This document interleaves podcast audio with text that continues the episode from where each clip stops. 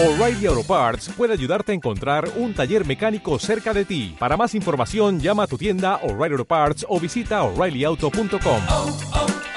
O'Reilly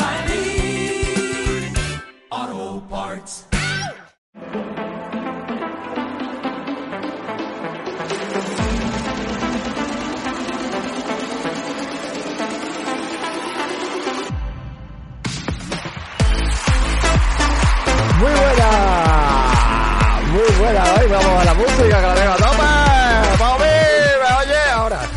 Muy buena, señor Pobi, muy buenas público. ¿Qué pasa, Pobi? Muy buena, buenos días, ¿qué pasa?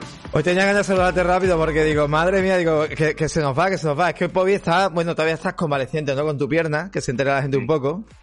Y, y digo, estáis aguantando, estáis aguantando con la piernecilla, pero bueno, eh, te tenemos hoy aquí. Aquí la tengo, la pierna. Pues- no sé si prefiero verdad. Bueno, bueno, bueno, poquito a poco. Eh, lo que hace la gente por intentar jugar Elden Ring y Horizon Forbidden West. Sí, si lo tuviera, no tengo ninguno otro. pues sí, totalmente. Bueno, muy buenas público, muy buena gente. Yo sé que os estáis uniendo poco a poco. Mira, ya hay siete espectadores por aquí. Bienvenido Winter Night, bienvenido al señor Celuciño. Y bueno, que se pronuncie por la gente, que solamente vemos a dos en vemos que hay más gente por ahí. Así que nada, bueno, arrancamos en martes, porque que Andalucía, pues, eh, fue fiesta. El 28 de, dic- de, de diciembre iba a decir, manda yo también. 28 de febrero era el día de Andalucía. Y, y nosotros pues no quisimos trabajar. Hay otros streamers que, sí- Pero que sí tú curraron. no, tú no habrás celebrado el Día de Andalucía, tú, tú eres lo más anti-andaluz que hay. Bueno, hombre, vamos a ver, yo eh, yo no soy anti-andaluz, eso es mentira. No, Yo- no que- te que gusta yo la no- que- feria, no te Ah, gusta bueno, la eso- Semana eso- Santa, no te gusta la siesta, no te gusta Eso no, los es, es- bares. eso no es anti, anti No, hombre, a ver si me gusta. Eso no es anti-andaluz, coño. Eso es que, bueno, es igual que habrá gente que vivirá en ciertas partes de nuestro maravilloso país que tiene muchas fiestas, muchas festividades. Y tampoco gusta el fútbol, ¿no? Y fue el derby. Y enhorabuena, por cierto. No te, no te gusta el fútbol, es que tú andalucero. Bueno, bueno, ni andaluz ni España en ese aspecto, no, no, me siento muy, muy patriota y me siento muy, muy de mi tierra. Bueno, pues se viene, como siempre decimos, tío, Bobby, las noticias, pocas noticias, pero bueno, no importa, porque hoy tú nos traes los lanzamientos, ¿no? Sí, los lanzamientos más destacados del mes de marzo, que hay unos cuantos, que hay unos cuantos, no, no viene tan, tan, tan fuerte como el mes de febrero, pero seguro que alguna cosita os vamos a descubrir por aquí, eh, que seguro que, que no esperaba y que os salgo de aquí a la luz ese jueguito que os va a llamar un poquito la atención. Bueno, pues si quieres, yo creo que vamos a empezar ya, ¿no? Que tampoco eh, vamos a arrollarnos mucho más. Bueno, eh, cosas rápidas, venga, sí, por decir algo, antes de empezar, venga. Eh, como siempre decimos, pre-podcast daily, yo creo que ya voy a dejar de decirlo, tío. A ver, es un podcast diario de lunes a jueves, lunes, martes, miércoles y jueves, en el cual una semana estamos de mañana, la semana que estamos de mañana estamos aquí con el señor Pobi, la semana que estamos de tarde, por temas de horarios laborales, pues estaré yo solito a partir de las 7 de la tarde, que es la hora que se hace por la tarde, y por las mañanas pues se hace a las 9 y media aquí en Twitch. Es totalmente en directo, dura más o menos una horita e intentamos pues traeros toda la actualidad del mundo del videojuego. También una o dos veces al mes vamos a traer un podcast donde traigamos una entrevista o hablemos de juegos o hagamos algo más. Traigamos invitados del Discord, que ya tenéis subido, por cierto, el último podcast que hicimos con dos amigos eh, del Discord, con Ceruciño, que está ahí por aquí, y con Víctor, Víctor, Víctor Milan, creo que se llama. Y, y nada, y simplemente pues esto lo podéis escuchar en diferido después en formato podcast y también lo podéis ver en YouTube a partir de las 3 de la tarde, también lo subimos todos los días a YouTube. Y dicho esto, pues Bobby, dígame usted. Pues mira, vamos a empezar con los lanzamientos del mes de marzo. Yo he venido a destacar unos cuantos, a lo mejor la gente estará de acuerdo conmigo, ¿no? Pero bueno, yo son los que a mí me gustan o los que me llaman la atención y vengo aquí a desglosaros. Y el primero, nos vamos a ir al día de hoy, que como sabéis estamos ya a 1 de marzo del 2022, año de nuestro Señor Jesucristo, y es el LS2. LS2. Este es un videojuego de, de acción RPG que distribuye THQ Nordic que ha hecho Piranha Beat, que se puede encontrar para todas las consolas, menos para Nintendo Switch, también para ordenador, y es una secuela de la aventura de ciencia ficción L que ya pues vamos a tener que coger y unir a los pueblos que se encuentran libres en este mundo de ciencia ficción y fantasía que se llaman Magalan contra una nueva amenaza, que son los esquianides, que lo que intentan es cambiar el aspecto del planeta. Para los amantes de este género, pues están de enhorabuena porque la verdad que el juego pinta bastante bien. Eh, yo me lo traigo, aunque no soy muy amante del género, pero creo que es unos títulos que pueden ser bastante destacados del, del mes. Este juego, yo comentarte que por lo visto ha venido, bueno, nosotros lo- eh, hemos pedido la clave, está complicado, ¿vale? De acceder, incluso para los medios está complicado. Eh, y decirte que este título, por lo que estoy viendo, por lo que he visto, eh, al parecer el tema de, de lo que es la jugabilidad, pues ha quedado un poco a medio gas. Eh, hay gente que critica mucho su concepto de jugabilidad. Así que no, no sé, no sé qué, qué tal será al final, si algún amigo player pues nos lo deja en comentario, que lo esté probando, que lo haya jugado, pero estoy viendo que saca un poco eso a medio gas, te da cierta libertad, pero luego por visto la jugabilidad, a diferencia de otros- del título anterior, pues como que, que bueno, que han, que han pecado ahí, no ha habido evolución, al contrario. Yo te digo más así que los, los títulos que vamos a hablar este mes tienen un marrón muy gordo. Y es que la gente todavía está jugando a los dos grandes del mes pasado, Ya. al Horizon y al Elden Ring, sobre todo al Elden Ring, que en mi timeline de Twitter estoy por no mirar Twitter, porque es que nada más sabe la gente colgar fotos del Elden Ring. Yo le voy a pegar un bocado a la, al sofá. y Ahora hablaremos marrón también de, ahora hablaremos también, también te digo una un cosa, también te digo marrón una, gordo. Te digo una cosa también, Pobi. Eh, también muchas veces te dice están jugando, están jugando, y no todo el mundo está jugando también a eso. A ver, es verdad que el Horizon yo lo estoy jugando, que en nuestra comunidad está jugando mucha gente al Elden Ring, pero que luego te pones a mirar los números uno ahora mismo, quitando a lo mejor en Steam, por ejemplo, si tenemos el Elden Ring ahí, pero oye, que tenemos una cantidad de títulos interesantes, y en otras plataformas pues también hay una cantidad de títulos interesantes, y que, a ver, que parece que todo el mundo está jugando, pero que no sé. Yo, yo estoy jugando una cosa totalmente opuesta. Por Yo eso estoy te jugando la digo. Nintendo Switch Alibule Warrior la era del cataclismo. O sea, Vamos, y vamos- totalmente y- opue- opuesto, vamos. Y vamos a decirlo, que tú no estás jugando Elden Ring porque, bueno, dijimos de emitirlo, no puedes con la piernecita, pero que lo planteamos en comprarlo y dijiste que no. No, yo no puedo, no puedo aguantar ahora mismo una hora y pico, dos horas aquí emitiendo porque me duele. me bueno, duele era, por emitir un par de horitas menos el juego, pero bueno, dijiste que no te interesaba de momento, así que ya veremos, ya veremos qué pasa. Bueno, continuamos, compañero. Mismo día, día de hoy, sale otro lanzamiento que es el Shadow Warrior 3, que es este juego de acción shooter en primera persona que está a cargo de Flying Will Hot y que distribuye nuestros queridísimos amigos de Devolver Digital, que sale para PC, PlayStation 4 y Xbox One, que desde el día mismo de hoy, día de su lanzamiento, lo tenéis incluido dentro del servicio PlayStation Now. Y bueno, no sé si conocéis este juego, pero poco que deciros. Es un título shooter con mucha acción, muy frenético, muy gamberro, en donde usas tanto armas de fuego como espadas. Un título que os va a poner que supone un bastante desafío. Eh, a ver, por hacer una comparativa, un símil, pero entre comillas cogerlo, eh, la acción de Doom, pero con la jugabilidad de esto, entendiendo que esto es un juego indie, ¿vale? Esto es un juego independiente. Y muy guapo, muy guapo Mm. y con muchas ganas de darle. Yo jugué a Shadow Warrior 2, jugué a través del servicio Xbox Game Pass. Y el Shadow Warrior 1 lo tengo, lo que no me acuerdo en qué plataforma, pero también lo he jugado. Y este probablemente no tengo ahora mismo PlayStation Now. Eh, si se ha incluido en PlayStation Now, esto tiene pinta de que al final también va a entrar en Game Pass, seguro. Así, y además, el- la distribuidora de Volver Digital casi, casi, si no decirte todo, casi todos los juegos los tienen en Game Pass. Así que seguramente Mm. entrará, entrará y lo jugaré. Anécdota de este título, bueno, primero de todo, nos vamos a encontrar, he visto notas de 6 y 7 en este juego. A ver, hay que entender que este tipo de juego es un juego de, como dice el compañero Pobi, acción frenética, muy a lo Doom. Han intentado mejorar un poquito el tema de la historia, aunque estos juegos jamás vamos a buscar una profundidad, son juegos que vamos a disfrutar y punto. Y decir que es un juego que el cual eh, no dura mucho, serán unas 6 de 6 a 8 horas, dependiendo del tipo de dificultad que elijamos, y es un juego que te invita a pasártelo más de una vez, ¿vale? Para, para bueno, pues para dominar sobre todo, pues, eh, eso de andar por las paredes, el tema de la espada, el tema de, bueno, las pistolas y todo, todo este rollo. Eh, curiosidad eso, lo que tú has dicho, viene en el PS Now, que por cierto, otro juego que viene en el PS Now, que no, no vamos a dar mucha más información, porque también se han filtrado algunos de, del Game Pass, pero hasta que veamos todos los juegos, no comentaremos nada, que quizás en otro daily de esta El semana. PS Now, comentamos. si quieres, lo podemos decir que ya se han confirmado ahora después al final. Del Game Pass no se ha dicho todavía nada. Yo prefiero hacerlos todos juntos porque también con el tema de Stadia y todo, ya, ya lo haremos si acaso mañana o lo que sea, pero se había comentado también el, el, el Crisis, el primero, el, el remasterizado. Eh, Mm. También se ha, se ha metido, o sea, me parece muy interesante. Pero ya te digo, yo creo que ya lo hablaremos, ya lo comentaremos porque me gustaría repasarlo más tranquilamente. No decir los títulos y puntos, sino repasar cada juego, que muchas veces descubrimos algunas joyitas cuando lo, cuando lo comentamos. Este, este, este título, por ejemplo, es uno de los que seguramente no esperéis y si le dais una oportunidad vais a, vais a acabar bastante gustosos con él porque lo merece, lo merece, ¿vale? Y tenen- teniendo en cuenta que es un juego independiente está muy, muy, muy, muy bien hecho. Aparte la, la posibilidad, digamos, de no gastarte un pavo prácticamente, usar el PC Now y, y poder ver el título, ¿no? O sea, me parece, me parece súper chulo. Efe- e- efectivamente. Y ahora más nos vamos a ir al día 3 y llega uno probablemente de los títulos más esperados, pero a su vez uno de los títulos que da muy malas pinas. Y es Babylon Fall, eh, un juego que saldrá para PC y para Play y exclusivo de PlayStation, tanto de la 4 como de la 5.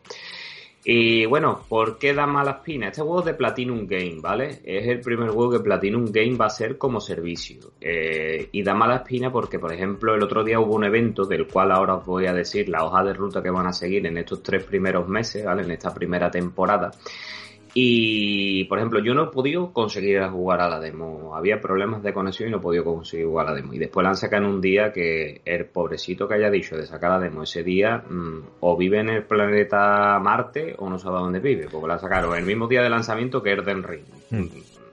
O sea, no nadie va a jugar la demo. Yo creo que la demo me la he descargado yo y me mandaré Square Enix a mi casa una camiseta o, sea, algo porque no creo que yo que haya mucha Me, gente. me- me dices que no has podido acceder a la demo por colas o, o no he entendido? No, no, no, no podía acceder a la demo, me la he descargado y me daba problemas al loguearme con mi, con mi clave, Vaya. porque para poderlo jugar, es, por lo menos en PlayStation, bueno, que es donde yo lo he intentado jugar, te tienes que, tú tienes que tener un usuario de Square Enix y loguearte con el usuario de Square Enix.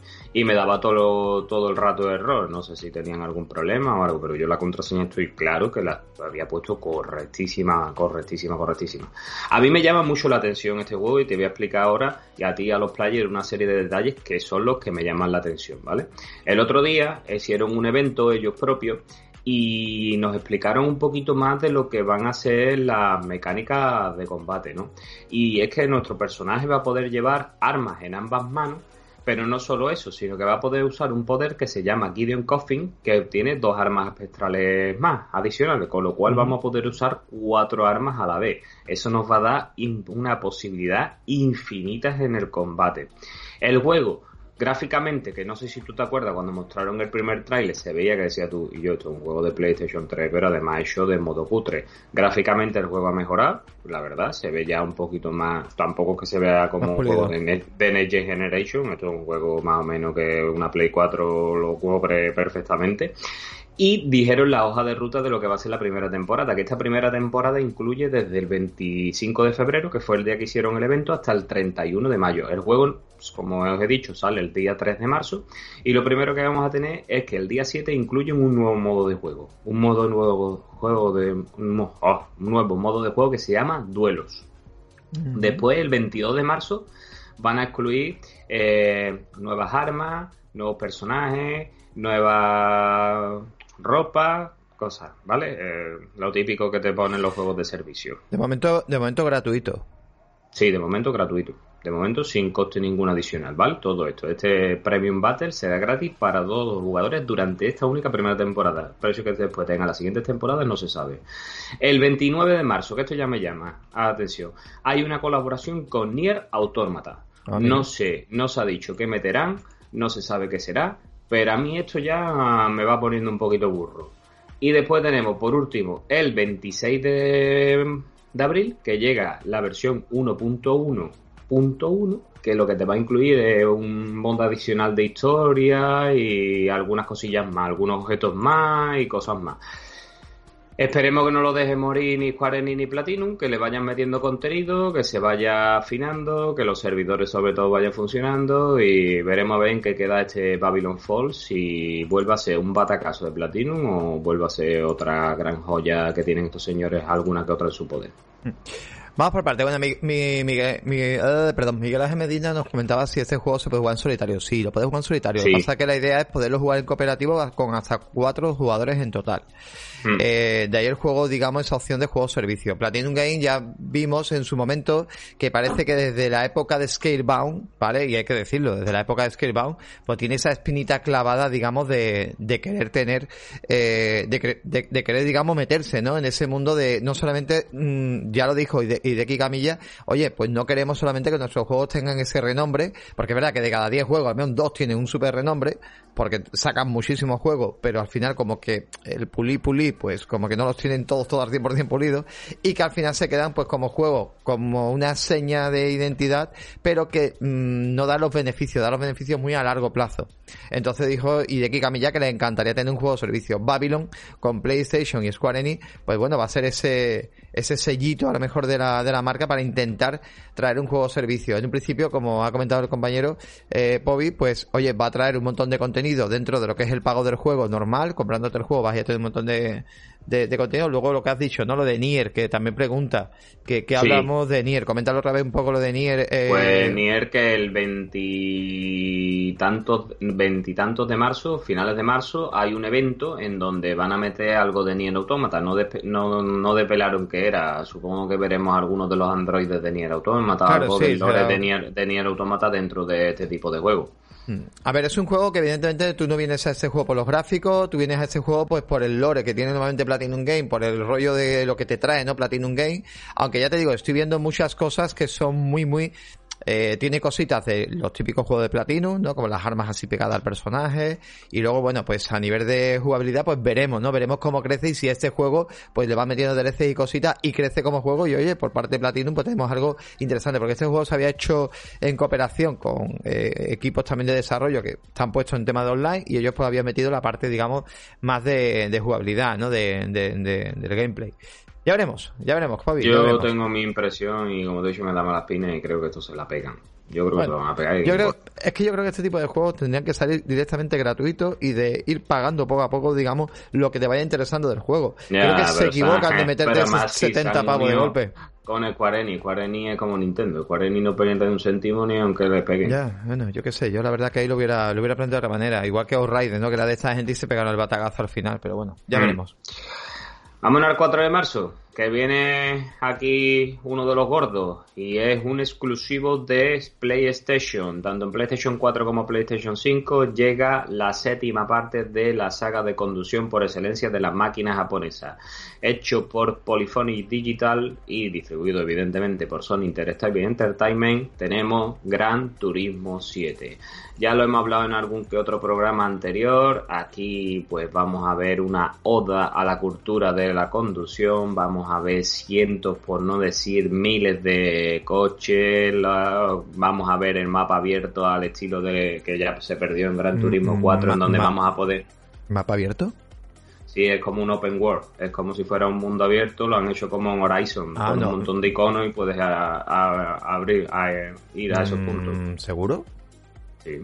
Es la primera vez que yo pensaba que, no, no sé, no sé, si tú lo dices, lo habrás visto tú. Eh, Y yo es que pensaba que eran pistas cerradas, no sé si es que tiene un modo aparte, pero eran pistas cerradas hasta ahora, ¿eh? ma- Mapa abierto te vengo a decir, tú Horizon 5 que lo has jugado, tú ves el mapa y se te pone un montón de iconos, ¿no? Y Claro, es un mapa abierto. Claro. Ah, sí, o menos, tenemos, pues, ah, tenemos, ah, ah, vale, mira, estoy viendo ahora un mapa, vale, vale, no, no, no, que me has dejado, pero seguro. se llama Open World, Open World creo, o Mapa World, algo así, le han puesto de nombre. Ah, pues no lo sabía. Infinidad de música, infinidad de posibilidades de túnel de coche, infinidad de conducción. Ah, esto, no, esto, señores, no es un arcade, ¿eh? esto es un simulador. Aquí, para sacar buenos tiempos y eso, hay que saber pilotar. ¿eh? Ah, algunos se pondrán su cockpit. eh, aquí nuestro amigo Juego 85 que tiene un pedazo de sillón ahí va metiendo sus marchas y eso. Algunos se lo montarán así, se pondrán hasta su casco y su cinturón. Y este probablemente sea el título por excelencia del mes de marzo. Y para los amantes de la conducción están de enhorabuena porque le van a echar muchas, muchas, muchas, muchas horas. En, Hablemos de videojuegos, el amigo Nacho, lo, no se puede decir porque evidentemente ha firmado un embargo, lo está jugando y también a su vez lo está jugando el amigo Sergio Carlos, que también es otro de los componentes de Hablemos de videojuegos. Y creo que a lo mejor si el embargo se quita este miércoles van a ir a hablar del título. Yo, Nacho, que es un mamón, me escribo por privado y me dice, yo pues visto una virguería, cómpratelo. Y dice, no, que yo que me dé, que yo como me meta en un mundo de coches no salgo de ahí. Y la verdad, en los que estéis, que os gusten los coches, tenéis que tenerlo porque esto tiene pinta inmensa. Yo la verdad que, a ver, eh, hay que advertir que este juego no es para todo el mundo en el aspecto. Si te gusta los juegos de coche y te gusta, como dice Povis, eh, si te gusta los juegos de coche, pero de verdad, o sea, juego de coche en plan Forza Motorsport, no Forza Horizon, ¿vale? O sea, juegos de coche como también Arseto Corsa o tipo de más tirando casi a la emulación, aunque tenemos ciertas opciones en el menú que podremos modificar para poder eh, conducir un poco más nuestro antojo, pero si te gusta ese estilo de juego, perfecto, para él. Eh, vas a pegarte mucho tiempo en los menús, que lo sepáis, ¿vale? Cambiando piezas, customizando el vehículo, eh, vais a estar haciendo muchísimas, muchísimas cosas. Y es un juego que no se acaba solamente en el juego, o sea, es un juego que va a estar mucho tiempo, porque lo ha dicho, lo han dicho esta gente, eh, quieren meter mucho contenido en el juego. Vais a pagar más contenido, que no va a pasar nada. De hecho, esta semana llega un DLC para Forza Forza Horizon 5, ¿vale? Que los que no tengan Game Pass tendrán que pagarlo. Y, y, y evidentemente me refiero que es un título que va, oye, pues para cierto... A mí, a mí no me trae nada. O sea, yo estoy aquí como alguno que otro. Miguel, Miguel Ángel Medina pasa igual y, y alguno que otro. Yo no soy de este tipo de juego. Y de hecho el Forza Horizon creo que sería lo más que yo podría tocar un juego de coche. Lo más. O, o cualquier juego así de arcade que me ofrecieran. Lo más, pero poco más. No, no soy de este Claro, pero no, no tiene nada que ver. Yo, por ejemplo, estoy con el comentario que ha hecho el amigo Shincho Robi que dice, un simulador de coches sin volante, no, gracias. Es verdad, estoy igual Pero lo, bueno, lo- lo más realista posible. No, yo tampoco, tío. Es que también soy exagerado. Eh, yo qué sé. se puede el, jugar, que pero- es un puro, el que es un puro amante de la Bueno, pero ya, pero ya lo llamo al extremo. O sea, puede haber gente que le guste mucho los juegos de coche y no tienen por qué tener un volante ni tener una parafernalia en casa. O sea, se puede jugar también. Evidentemente, las sensaciones son mejores. No te voy a decir yo que no.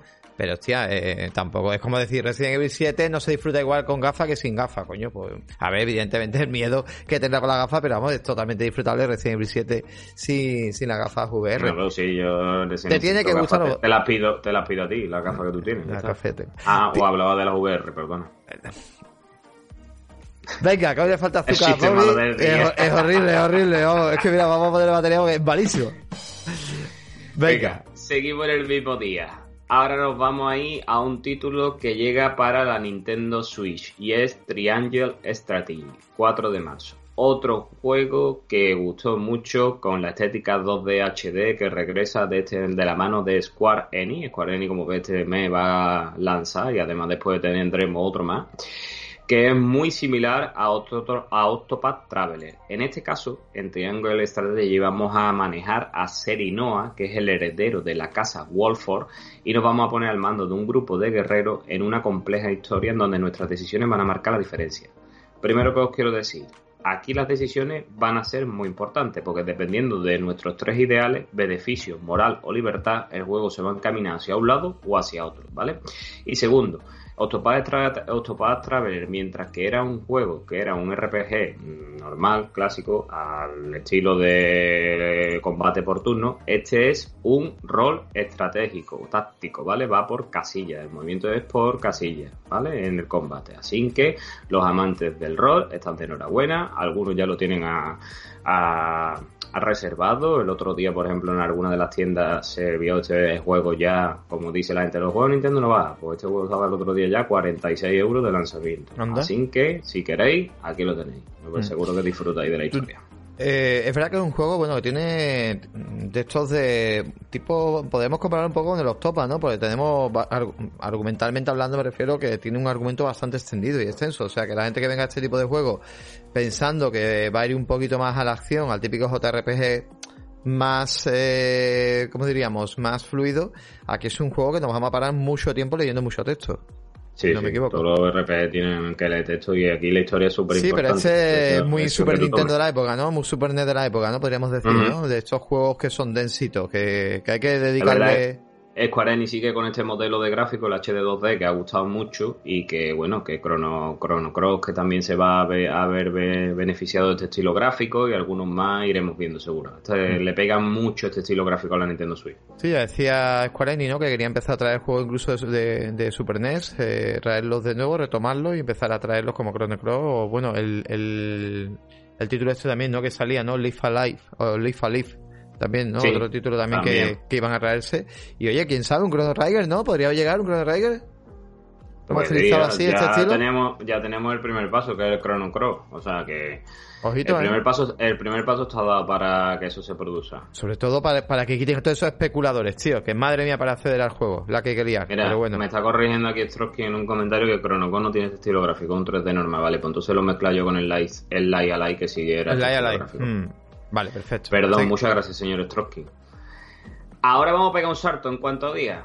Eh, sé que antes tenemos algunos títulos como Chocopo GP, como GTA V, pero a mí no me ha llamado la atención No, ninguno. vamos. Nosotros nos vamos a ir al día 16 de marzo, un título que lleva muchísimo tiempo anunciado, que ha sufrido múltiples retrasos y que por fin se van a descorchar champán porque va a salir. Y el título es Tuning, un juego que es desarrollado por Andrew Schultz y eh, está distribuido por Finji, que llegará a PC y a las Xbox Series y One. Eh, título que día 1 se podrá disfrutar en el servicio Xbox Game Pass. Nos, nos propone una aventura de acción al más puro estilo de los Legend of Zelda clásicos, pero se la vemos protagonizada en verde de por Link por un zorrito. Además que es igual, es que va con un escudo y una espada. Vamos a tener que resolver puzzles, infinidad de puzzles, nos tendremos que enfrentar seres, seguramente tengamos mazmorras. Un título que a aquellos que les gusten los Zeldas clásicos, esto lo tendrán que jugar sí o sí. Y yo voy a ser uno de ellos. Bueno, muchísimas gracias. Lo que había escuchado es que Miguelito 911 pues se ha, ha renovado la suscripción. Muchísimas gracias. Por cierto, estáis ahí algunos pendientes de renovación de suscripción, ¿vale? Lo digo para, para que aprovechéis. Y él dice que es que ya le viene la taza, es verdad, que con 12 meses se viene, se viene la, la, tacita. Y bueno, compañero Pobi, según lo que estás comentando, un par de notas importantes. Bueno, ese juego en principio estaba desarrollado por una sola persona, de ahí también el tiempo que se han pegado. Ya no sé luego si, si avanzó un poco más, meterlo en Game Pass y pudo avanzar un poquito más de meter más gente. Bueno, cuando decimos que está desarrollado por una sola persona, es que el desarrollador principal es una persona, mejor podemos tener algún un poquito de ayuda, ¿no? Pero normalmente os digo, el juego se ha hecho por una sola persona, es que se ha pegado bastante tiempo. Segundo, este juego, aunque lo traiga Game Pass, no es de Xbox, que es que hay gente que luego la liamos. Lo digo porque el juego va a venir en inglés. En principio viene en inglés, ¿vale? Ya no sé. Pero no creo yo que esto tenga un, una historia muy profunda. ¿eh? Bueno, yo lo digo, yo jugué la demo y otra cosa, lo venden como un Cerda. Es mucho más complejo y difícil que un Cerda, ¿vale? Aunque puede parecerlo, pero es más difícil que un Cerda porque yo estuve probándolo y es dificilillo, ¿vale? Tiene sus momentos de complejidad, ¿eh? Lo digo importante porque luego llega la gente... A ver, los Cerdas no es que sean súper sencillos, pero es verdad que son no tienen combates, digamos, complicados en el aspecto de... Ah, algunas mazmorras de los Zelda te las ves, te las deseas. Sí, sí, las mazmorras sí, pero me refiero que aquí tiene combates que dice tú, madre mía, que de un golpecito está para allá. Entonces, es simplemente eso. Y nada, eh, y eso vendrá en inglés, pero es verdad que lo que dice Pobi, no tiene aquí una cantidad de diálogo, porque prá- prácticamente casi todo es muy intuitivo, ¿no? En lo que te, en lo que te marca, y bueno, eh, siempre el traductor nos puede ayudar. Hoy en día los móviles tenemos traductor, nada más enseña, eh, eh, te vas a Google Lens, enseñas el texto y automáticamente el texto te lo traduce. O sea, que es que fíjate tú si alguna cosa, no tienes ni que escribirlo. O sea, que no sé, y los iPhone igual, los iPhone te pillan el texto y te lo traducen al momento con la inteligencia artificial. O sea, que no seáis también puñeteros. Pues com- con- con- continuamos, compañero, continuamos. Perdona. No, no, para nada. Ahora nos vamos a ir al 18 de marzo, Masi. Otro título que me pone burro, burro, burro. Me pone, vamos, que no vea. Y es El Stranger of Paradise Final Fantasy Origin. Un título que lo vamos a poder jugar en todas las plataformas menos en Nintendo Switch, ¿vale? Un título que cuando yo lo vi dije, ah, esto qué coño es, no me gusta nada, pero cuando probé la demo dije, ah, lo quiero para mañana. Es un título en donde me convenció el sistema de combate, me harté de reír con los diálogos que tenía, con las situaciones surrealistas que te ponía. Un título que tiene pinta de que va a ser una de esas fumadas que se sacan con respecto a Final Fantasy, pero que se disfruta una barbaridad. Yo tengo muchísimas ganas de que llegue el día 18 de marzo para ver cómo ha salido este juego, un título que está basado más en el aspecto más oscuro de la historia de Final Fantasy y ya te digo, vamos a poderlo ver porque el estilo del juego, perdona que no te lo he dicho más, si es hack and slash, que es lo Eso, que a eso te estoy mola. viendo, eso te iba a decir. El estilo del juego es hack and slash, eh, que a ti te, te va a poner. Este juego también, si podemos, vamos a intentar CDA a tenerlo, ¿vale? Que desde aquí le mandamos un saludo a nuestro amigo de Conmedia, os queremos. Y la verdad que a mí me ha ganado solo jugando la demo. Bueno, pues igual, ¿tú, tú lo jugarías este o qué? Sí, claro, por supuesto. Ya tiene, tiene la demo jugué un combate contra un boss que fue espectacular. Vale, bueno, pues se podría plantear y si acaso traemos. A ver, cuando traemos no solo los juegos, quitando lo que yo hago los fines de semana, que me pego aquí la pecha de hora en Twitch, pero cuando traemos los juegos normalmente traemos las dos primeras horas, que también las solemos subir a YouTube, para que veáis un poco de qué va el juego, ¿vale? Para que os atraiga o no, y un poco tener la opinión y concepto. Luego ya Pobi a lo mejor hacer el análisis cuando se lo ha pasado, o yo en mi caso os hago un análisis más completo. Pero bueno, también por aquí Strosky nos estaba comentando que le llama más este incluso que el Den Ring, que no es por nada, pero bueno, que es su estilo de juego y que, Claro, y que le mola. Pero que, que es respetable, ¿eh? porque es que además Claro, junta claro. Este, juego, este juego juega una base muy importante, y es que junta el mundo Final Fantasy, del cual hay millones de seguidores, ¿vale? Claro. Con un estilo de juego Hack and Slash que Square Enix eh, lo hace bastante bien, ¿vale? Eh, y además Hack and Slash, la gente se equivoca cuando dice, es que Hack and Slash ha porreado un, los No, botones no, del no, mando". no, Mierda, para nada. Hack and Slash tú tienes que, algunos para tú cogerlo, tienes que coger una estrategia y unos combos y saber en el momento que atacar, recular, como tú vayas en un hack en la botón, botón, botón, te digo una cosa. Primero, va a tener que ir al médico con un dolor de la mano que te vas a flipar y segundo, que te van a dar cera, pero va bien. No, eso, te eso van a dar bien. un Devil May Cry, por ejemplo, la cantidad de combos que te tienes que memorizar, incluso, bueno, un Nier, ¿no? Pero sobre todo, mm, juegos que tú te tengas que memorizar combos y saberte las botoneras en condiciones y sobre todo acompañar una buena jugabilidad, que es una de las cosas que lo comentaba fuera de micro con Pobi, eh, eh, no es un hack en la como tal, pero Horizon Forbidden West me jode muchísimo, tío, que la jugabilidad, tío, hay algunos puntos que por una piedrecita, tío, yo estoy en un combate y por una piedrecita me ruedo y me quedo encalla- en- encallado ahí en, la en- una piedrecita, decir, ¿en serio? O sea, se me quede cogido ahí. O sea, eso tienen que arreglar, por favor, arreglar eso, guerrilla. Que es que hay cosas que no, que, que rompen totalmente la jugabilidad. Teniendo una buena jugabilidad y un buen hack en la, eso es, vamos, candelita en rama. Ah, vamos a seguir, ¿no? Más sí. Venga, vamos, vamos, a ir el vamos. día 25 de marzo, que este día tenemos aquí Este sí tema, me llama. tema, Este sí- tema que te quema. Este Masi, sí me este llama mucho. 25 de marzo. 25 de marzo, primer título, Ghostwire Tokyo. Este título, desarrollado por Tango Game World, editado por Bethesda, saldrá en exclusividad para PlayStation 5 y PC. Una aventura de acción y terror bajo la batuta de Shinji Mikami. Hemos visto ya algunos trailers. eh, PlayStation le Kenji, dedicó un... Kenji, Kenji Kima, perdón, Kenji Kimaura, bueno, salido aquí el señor, Kenji Kimaura. Ah, perdona. Que el director, Perdona, que me ha dado una punza a la pina, perdona. Ah, que el director se llama Kenji Kimaura. Sí, pero también tiene la batuta el Ah, Tango vale, Game vale, World vale, es el es estudio del señor Mikami. Es que has dicho dirigido y Shinji Mikami, no, no, pues, dirigido no. Vale. Mikami es el que sabe aquí de lo que va el tema. Vale. El que manda, el manda más de toda esta gente. Y que ya hemos visto algunos trailers donde se ve que es un juego en primera persona, en donde solo vemos las manos, en donde tendremos una serie de poderes espectrales, tendremos que ver ese Tokio que está lleno de fantasmas y de espectros a ver de qué se deriva. La verdad que lo bueno que tienen estos juegos es mm, la incertidumbre de saber de qué coño va. Porque ah, Cerecillo. co- ¿Se sabe de qué como va? no se como no se sabe de qué va y ves un aspecto gráfico tan chulo y ves unas habilidades tan chulas, dices tú, hostia, pues me llama bastante la atención, la verdad. Este, otro de los títulos que seguramente este mes tenga un subidón. Otro título más que en donde la máquina japonesa de Sony se pega el mes de marzo con dos, dos buenos exclusivos. Me llama mucho la atención este juego, ¿eh? De hecho, decían que había nacido como The Evil Within 3, pero bueno, al final pues se hizo este juego. También te digo una cosa, el tema de... Ten en cuenta que es un exclusivo, de momento es un, bueno, es un exclusivo y va a ser un exclusivo. Eh, dicen que llegará a Xbox, ojalá, ¿vale? Llega a Xbox, eh, supongo que sí, ¿no? Cuando se rompa el contrato. Pero puede ser que se quede una cosa exclusiva en PlayStation. Y es que este juego, con el diseño que tiene, podría llegar a VR2. Mm, po- podría. Que tiene un puede, diseño puede. muy, muy VR, ¿eh? Es que lo de las manos y todo me parece un locurón. Evidentemente no sé si se podrá hacer lo mismo con las manos. Pero bueno, igual sí, no lo sé. Pero es que me parece un locurón. Y no creo que fuera muy difícil adaptar este juego a las VR2, tío. Es que parece como que se hubiera diseñado de esa manera. Que claro, eso en Xbox no llegaría, ¿no? Y Mm. eh, en ese en ese formato. Pero a mí me llama mucho, o incluso a PC, ¿no? Que, que fuera compatible en PC con unas VR, pues molaría, molaría bastante. Pero bueno, para que quieran jugarlo.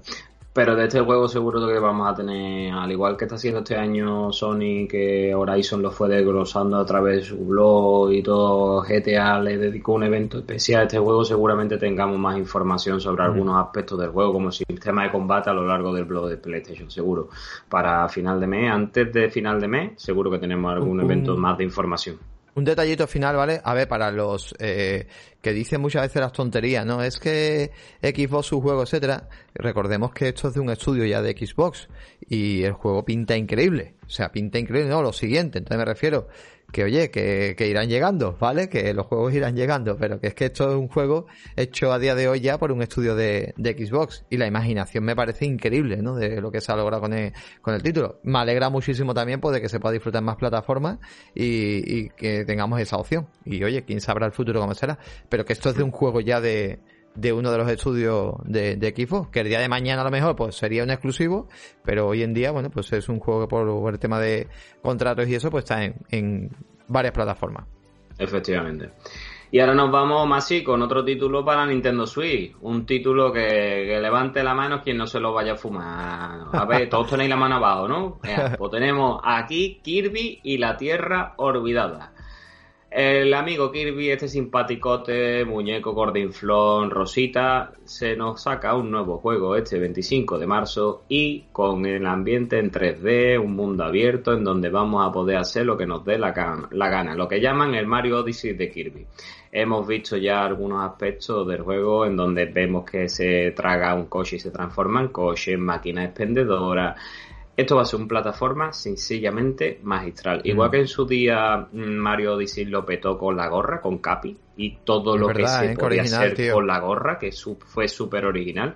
El entorno 3D así de mundo abierto a Kirby le va a venir alucinante. Y creo que era un personaje que se merece este tipo de juego, al igual que ojalá hagan un Donkey Kong así, un Luigi de este, de este- de este calibre, porque es que Nintendo sabe hacer los juegos de este estilo como nadie. Mm, Esto te lo pediré cuando te lo pase. Te lo cambiaré por el, Horizon.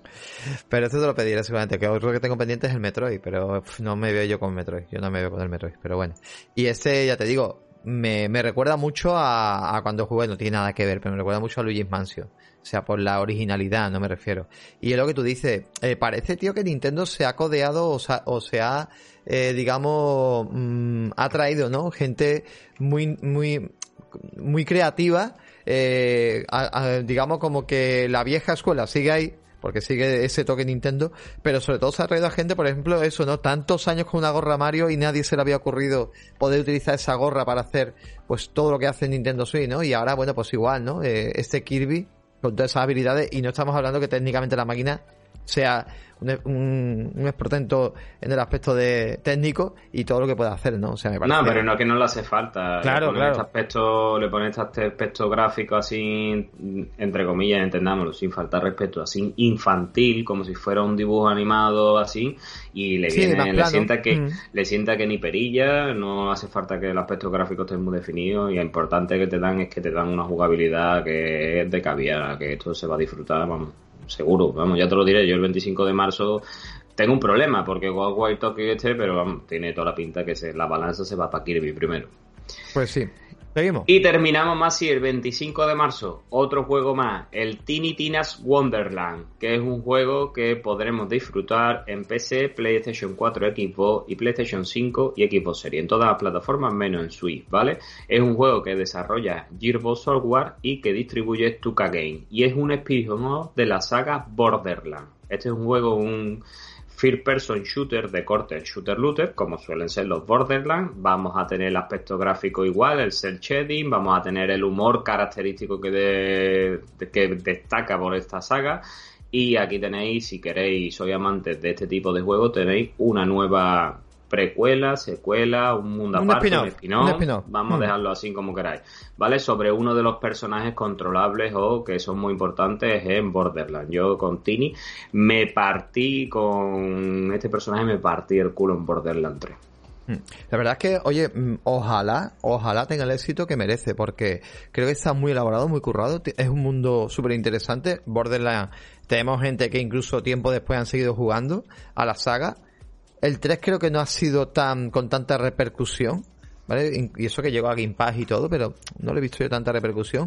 Y ojalá, tío, ojalá este juego, tío, que tiene un aire súper fresquísimo y un estilo visual y un rollo guapísimo, pues, pues, oye, pues mole bastante. ¿Te suena si es cooperativo? Debe, verá, no lo sé, no lo, me lo he leído, pero que la debería. saga, claro, pues la saga siempre ha sido La cooperativa. saga y- siempre es cooperativa, con lo cual debería. Esperemos, sí, los Además, amigos. ahí en, en algunas partes del vídeo se ve cómo van unos personajes corriendo contigo que tiene pinta te de que digo. son tu acompañante. Tiene pinta de que sí. Bueno, ojalá y, y ya te digo, y súper, súper bien.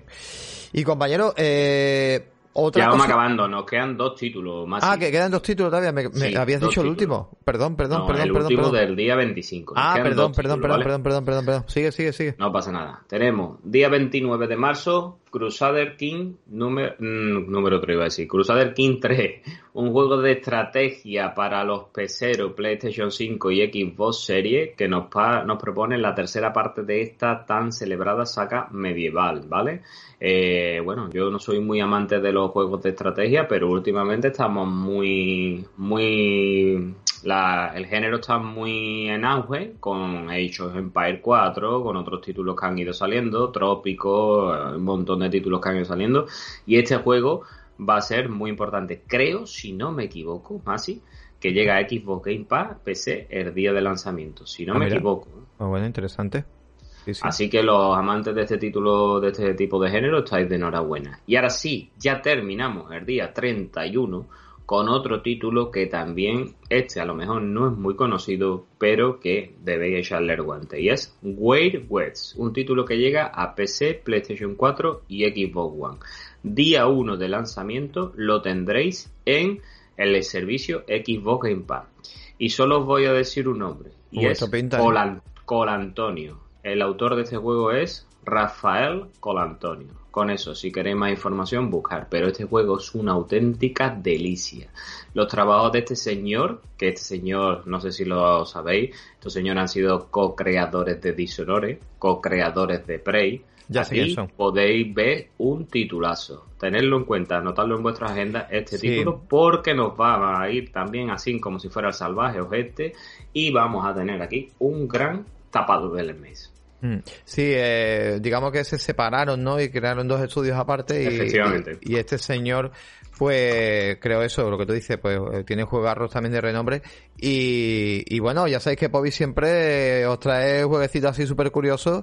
Y este, bueno, pues es, es para él, digamos, el juego, digamos, destacado en el aspecto de esos tapados que, que suelen llegar y que, oye, si no te interesa todo lo que había, pues es un juego que le podéis echar un vistazo y como dice, está en el Game Pass, así que, oye, pues si tenéis el servicio tanto para PC como Xbox, pues ahí lo lleváis. Y ahora sí, otra cosa que se estrena y que mucha gente la, la ha empezado ya a recibir es el, eh, la Steam Deck, La ¿no? Steam Deck. La Steam Deck, correcto. Que ya hay trailer por ahí de lanzamiento, lo estamos viendo. Se supone que su día de lanzamiento era el 28 de febrero. Eh, como ya dijimos en, en podcast anteriores nosotros y en programas anteriores, eh, no tienen para no tienen esto para cubrir todas las No. reservas y lo que han ido haciendo es mandándole correo electrónico a la gente y conforme iban pagando pues se la van mandando. Y, Hmm. Me- me voy a- y nada, no. Sí, no, te, te voy a comentar, bueno, un par de detalles. Primero de todo, hay gente que, como el Monaguillo, que, famoso Mona- Monaguillo, que yo lo sigo en Twitter, y me hizo gracia otro día que dijo, oye, pues he visto esta consola y me llama la atención de comprarla, ¿qué me decís? Claro, le la gente, pues como no tengo una reserva hecha, chaval, lo llevas bastante claro, ya sea el Monaguillo, ya sea quien te dé la gana, porque no creo que Valve sepa mucho de quién es, de quién es este señor. Y luego, tema aparte de, tema aparte de eso, espérate, antes de nada, que ya me he pasado aquí, eh, comentar, bueno, en 3D Juegos han hecho el famoso Alex Pascual, eh, periodista de 3D Juegos, y bueno, que tiene su podcast, el Nexo, y que traímos aquí a Primer Podcast hace ya un tiempecillo, que podéis buscar las entrevistas a Primer Podcast, las entrevistas que hicimos cuando empezó el Nexo. Eh, bueno, pues hace un análisis de esta, de, de la consola. No sé si lo has visto, Pobi, te lo mandé yo por privado y lo dejamos también en el Discord. he visto, he visto parte de fondo, sí, con, tú sabes, con mi niño votando en la Vale, mía. voy, a destacar, voy a destacar algunas de las cositas, aunque os recomiendo todos paséis por el canal de YouTube de 3D Juego. Oye, y a nosotros no nos da nada de 3D Juego, pero creo que un análisis que en 10 minutitos nos enteramos realmente, pues un poco, pues eso, ¿no? De, de, de qué va. Y bueno, nos cuenta, mira, el rendimiento lo ve positivo. Hay que tener en cuenta sobre todo eso, es una consola que acaba de lanzarse ahora mismo, que ha tenido incluso él, teniéndola en sus manos antes de tiempo notado un montón de actualizaciones prácticamente diarias, o sea que están corrigiendo constantemente eh, todos los pequeños fallitos. Eh, luego, eh, una cosa que me interesaba muchísimo y que es una cosa que teníamos todos los players quizás en duda, el tema de la memoria, ¿no? Decía la gente, hostia, es que con 64 GB de memoria, ¿qué juego vas a meter ahí? Uno y poco más. Vale, tenemos la opción de tarjetas de memoria. Y la memoria principal que viene en la, en la, en la consola base es M- eMMC, cuando el resto ya tira de un NVMe, ¿vale? ¿Qué diferencia hay esta? Eh, claro, alguno dirá, hostia, es que el NVMe es mucho más rápido que MMC. Vale, sí, pero por lo visto en las pruebas que ha hecho, que esto es muy interesante, eh, ha hecho prueba de, velocidad de carga entre una tarjeta de memoria y con la y con y con lo es la versión porque yo estoy en la versión superior y dice que el tiempo de carga del juego es eh, un poquito más rápido en, en el eh, eh, NVMe pero luego jugando ya no lo notas. El tiempo de carga al momento. O a lo mejor en una carga a mejor de la partida, pero, pero en el momento ya que estás jugando no va a hacer nada diferente. Siempre que compremos una tarjeta de memoria, eh, en referencia, digamos, a las estadísticas de la... Yo siempre recomiendo que compréis una tarjeta de memoria que ponga preparada para 4K. Todo lo que ponga preparado para 4K va a tener suficiente escritura para que sea bastante rápido y, lectura. Eh, con que os digo, hostia, que es una buena opción tira por el modelo barato, Bobby. Que si quisiéramos, por ejemplo, podríamos ir por el modelo de 64 GB, que sale 400 y poco, no sé los precios y luego los podéis ver por ahí los comentamos, pero, pero por ejemplo, oye, en vez de irte el modelo, que es que son, mm, creo que, había casi 100 pavos de diferencia o 100 y pico de euros de diferencia, pues hostia, te podéis ir al modelo de 64 que, que es mucho mejor. Eh, ¿Tiene los precios? No. Sí, estoy en ello, estoy buscándolo Bueno, me, aquí. me- me interrumpes ahora, si quieres. Eh, luego más cositas. El tema. A ver, si te dicen que una cosa positiva y negativa es el tema de, oye, eso es una consola, es como más un micro PC portátil.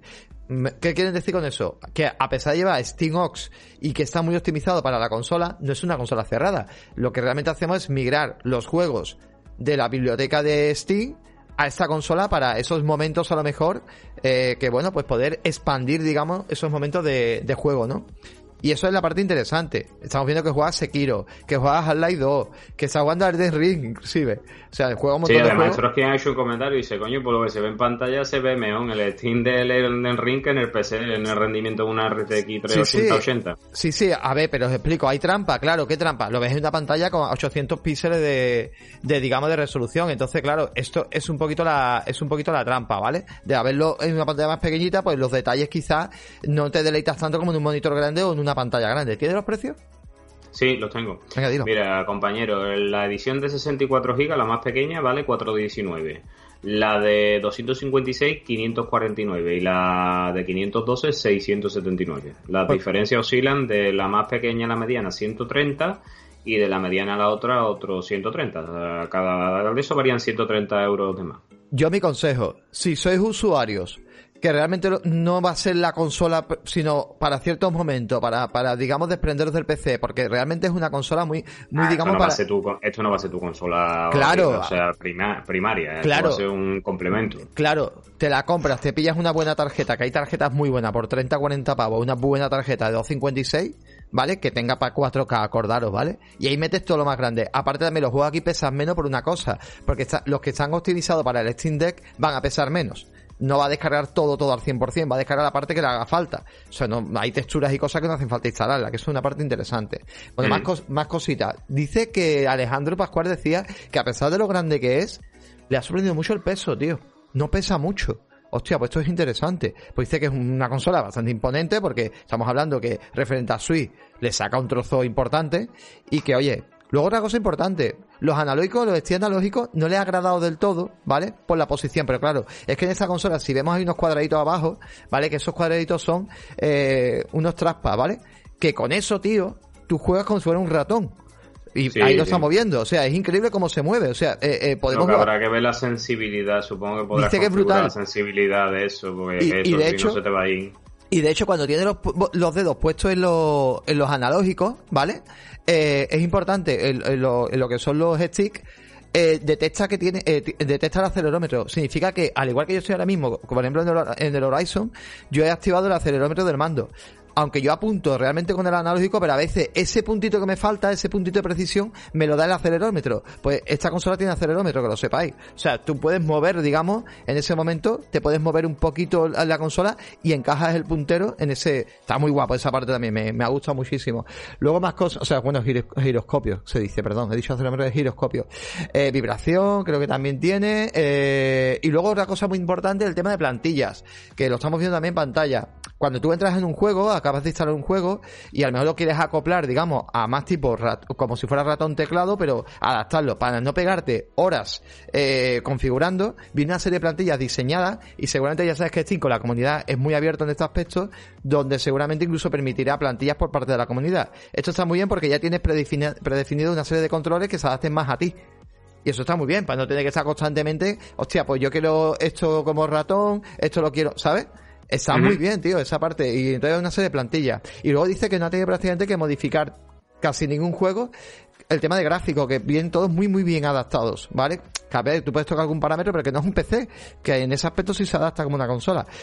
Que yo, me llama mucho la atención, Bobby. Yo creo que para ti, regalo de ¿Que me, la va a Reyes. re- ¿Que me la va a regalar dicho? No, ¿De no, Reyes? para tu mujer, regalo de Reyes, Que te- ya me la regala de Reyes mi. Yo, yo quiero decir una cosa y ya termino y te dejo hablar. Eh, yo quiero decir que esta, eh, bueno, otra cosa importante, funcionalidades tipo C que tienen que mejorar. Por lo visto dice que, eh, acordaros, que iba a venir con un soporte aparte para poder usar en tipo C como tipo ordenador para usarlo con un monitor, etcétera, ¿vale? Esto de momento sí, eh, también eh, tenía la libertad de poderle meter un adaptador tipo C para poder sacar HDMI. Dice que de momento está dando problemas de resolución, que se vea 800, no se vea más, ¿vale? Al menos con los aparatos que lo ha probado. Probablemente llegue un poco menos. Fíjate cómo está jugando al, al juego este, el Ghost Runner. Fíjate la velocidad que coge con el, el traspa, tío. Eh, es increíble. o sea, lo que estoy viendo, lo importante no se ve la, no se ve popping, no se ve Es nada. increíble. de- Es Mm. increíble. Bueno, pues eh, God of War también se ve ahí. Eh, Sekiro. Sí. Eh, entonces, comentar eso de que le ha dado un pequeño fallo. Luego, sin embargo, con el tipo C a lo mejor, pues eh, otro tipo de funciones pues las hace bien. Pero que esto de conectar un monitor todavía, pues se está dando un poquito de fallo que lo va a corregir Steam, ¿vale? Que en ese aspecto... Y luego hay juegos que te dice que no funcionan, pero luego, o que no tienen esa compatibilidad 100%, pero luego lo ponen y sí funciona. A lo mejor pues algún Sí, pero yo entiendo que eso lo sonido. seguirá trabajando. Claro, ¿vale? claro, ¿no? claro, La claro. compatibilidad, ¿no? Bueno, yo os recomiendo que veáis el, el análisis que hacen 3D juegos, súper bueno. Y no sé, tío, eh, creo que para jugar juegos, sobre todo Pobi, esos juegos indie, esos juegos que no requieren a mejor de tanto, ¿no? Eh, me parece que es, una es un console Hombre, para eso. Te voy a decir una cosa, el que sea un amante o sea de los juegos indie, juegue nada más que juegos indie, eh, si al final se consigue la máquina, le va a sacar rendimiento y al final le va a salir más barato, porque si todos esos juegos indie bien portátiles se lo está llevando a Switch, la diferencia pueden ser entre dije. 10, 10 y 15 euros por juego. Eh, Tú nada más que te compres, voy a poner una burra, 50 juegos, ya amortiza la máquina. Yo lo, yo lo dije que esta consola era un peligro para Nintendo Switch, que Nintendo Switch ahora mismo está catalogada como la consola de los indie en algunos aspectos, y esta consola viene a mover juegos muy top. Esto es lo que tendría que ser la futura Switch, porque os dais cuenta, dice que, por cierto, dice que juegos como Last Door con batería puede llegar a 8 horas, que evidentemente pone un God of War dura 3, pero es por el rendimiento gráfico y exigente que, pues pide. nada más que en eso ya le meto un golazo a la Switch, porque la Switch que a las dos horas y pico, tres, como ya sea Es una del modelo del 2017 como la mía que estoy jugando al Irule Warrior, se te fuma la batería que es un contento. Es que mira, estamos viendo Vanquish ahora mismo, antes eh, hemos visto otro, otro, o sea, los títulos que se ven increíbles, se ven fluidos y, y ya te digo, panel táctil también, por cierto, la pantalla táctil que estamos viendo también, que no lo hemos comentado y yo ya te digo, a mí me llama muchísimo, muchísimo la atención. Y luego, bueno, una Y cosa... adem- Dime, Sí, dime, perdón, cuéntalo, cuéntalo, perdón, cuéntalo, perdón. cuéntalo, sí, no, no, no, va. no, que iba, que iba a hilar con una cosita ahora. eso, eso, pero hilalo. termina, termina. Sí, sí, era lo que iba a hacer. Si es que estamos Pues, en y conexión. además, los señores de, de Valve se están dejando querer por Microsoft, porque ante una pregunta, el señor eh, Gabe Newell, o Gabe Newell, Newell, no, Gabe Newell. Gabe Newell en PC Gamer, que le preguntaron que si Valve eh, que iba a ser alguna especie de Valve Pass o algo así, le dijo que esa no, no era su intención. Pero que ellos si Microsoft hacía así, pom, pom, pom, le hacían, ah, pasa usted, aquí lo tiene, abrimos la puerta, porque no, des- no descartan para nada que el launcher de Xbox Game Pass meterlo dentro de, de esta consola. De hecho, las relaciones entre Microsoft y Valve son buenísimas. Recordemos a la gente que la mayoría de títulos que saca Microsoft, Mi- Halo, Gear, Sea of los puedes comprar en mira- el mira- launcher de Steam, Eh, eh. evidentemente.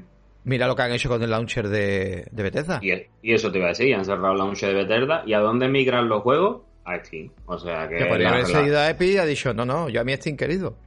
Las relaciones son, son, son muy buenas y entonces ellos, claro, en vez de invertir recursos, en vez de invertir dinero en crear un servicio, pues ¿para qué vamos a eso? Que se vengan esta gente que ya lo tienen y que nos lo integren dentro de nuestra consola.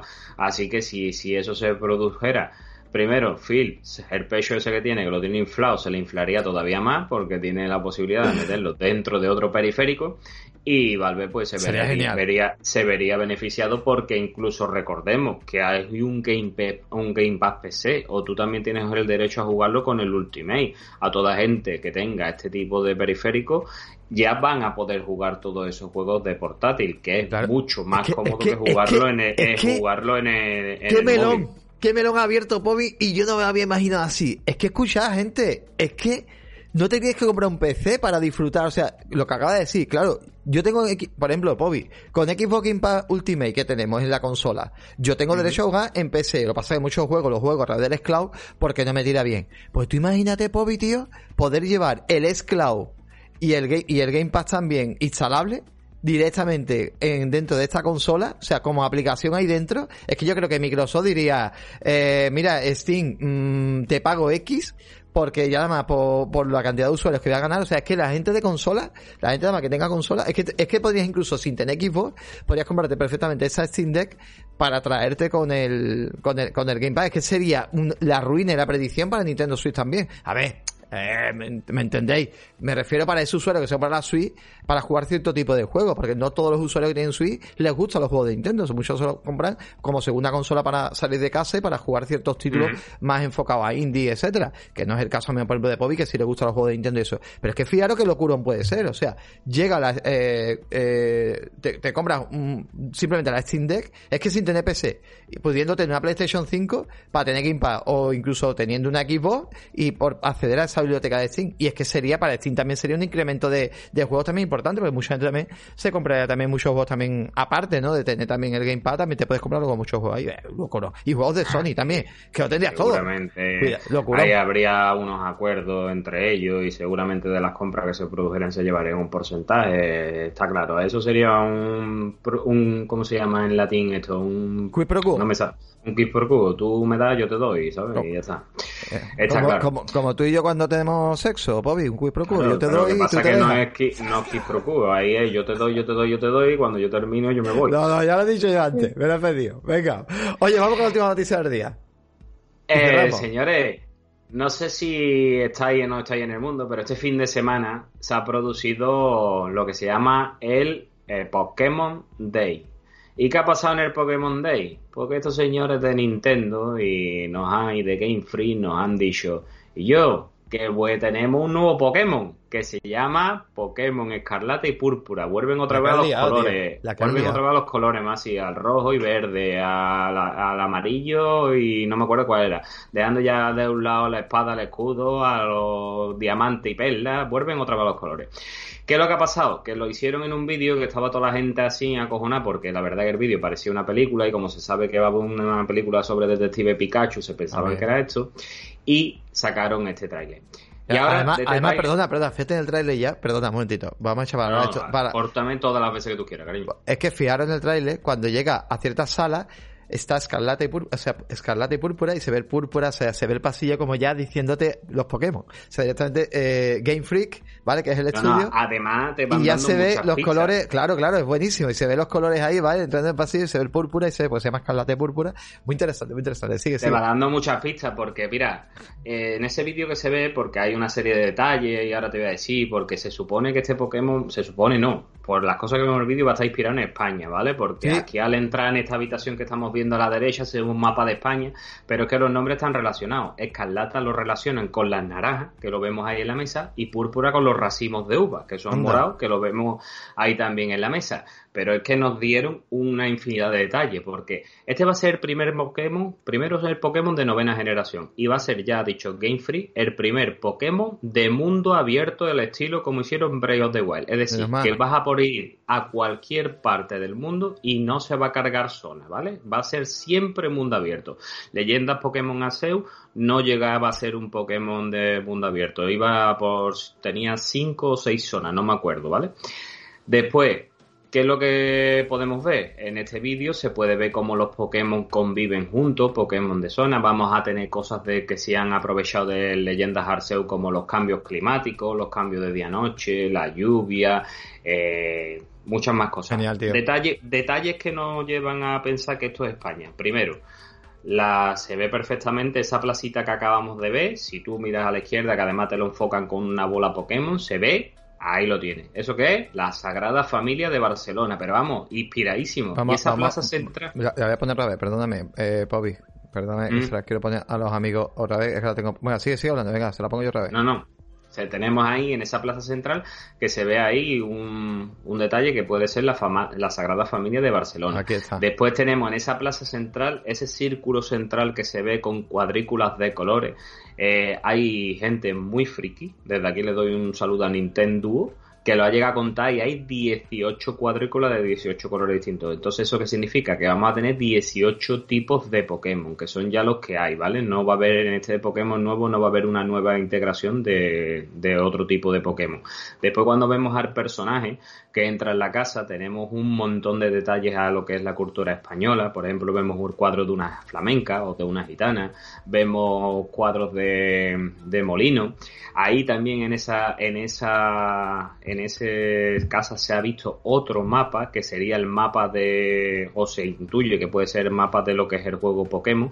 Y ahí sí se ve que sería España y estaría también incluido Portugal. Y además se ven partes de islas allí cerca de Galicia que pueden llegar a ser como los DLC que en un futuro tenga el juego. Eh, bueno, el juego no lo han llegado a confirmar, pero de la boca de Game Freak no ha salido, pero este juego está claramente inspirado en lo que es España, ¿no? En concreto, si por las cosas que hemos visto se podría decir que sería Barcelona, pero en ese mapa que te acabo de decir que ves en la casa Pokémon del personaje, salen algunos puntos, digamos, mm, pinchados y se ve perfectamente cómo sale pinchado Cádiz, Sevilla, Madrid y algunas otras zonas más de, de la periferia española. Y después, como finalización del tráiler, más así, dijeron lo que son los Pokémon iniciales. Siempre los juegos de Pokémon trae, trae tres Pokémon iniciales y tú te eliges el que tú quieras.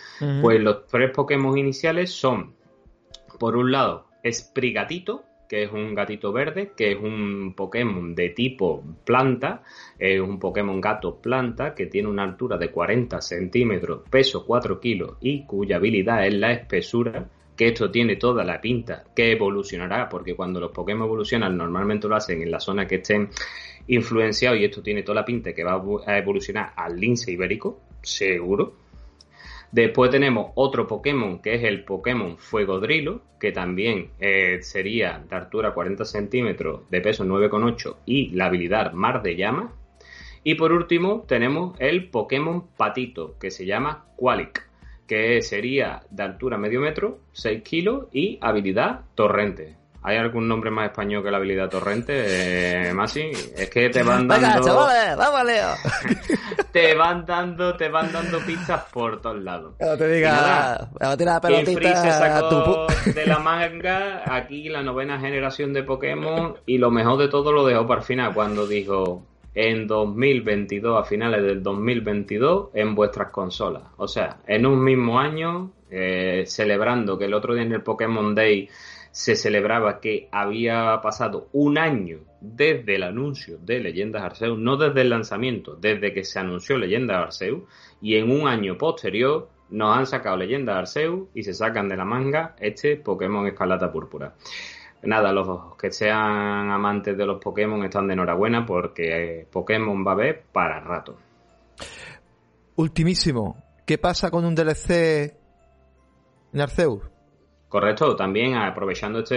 Pokémon Day, aprovechando este Pokémon Day, pues para se esperaba que hubiera algún DLC gordo para el Pokémon Leyendas Arceus y lo hay. El DLC eh, se llama El Despertar de Isui y ya lo tenéis en las consolas o en el juego lo tenéis ya, ¿vale? ¿Y qué es lo que hacen?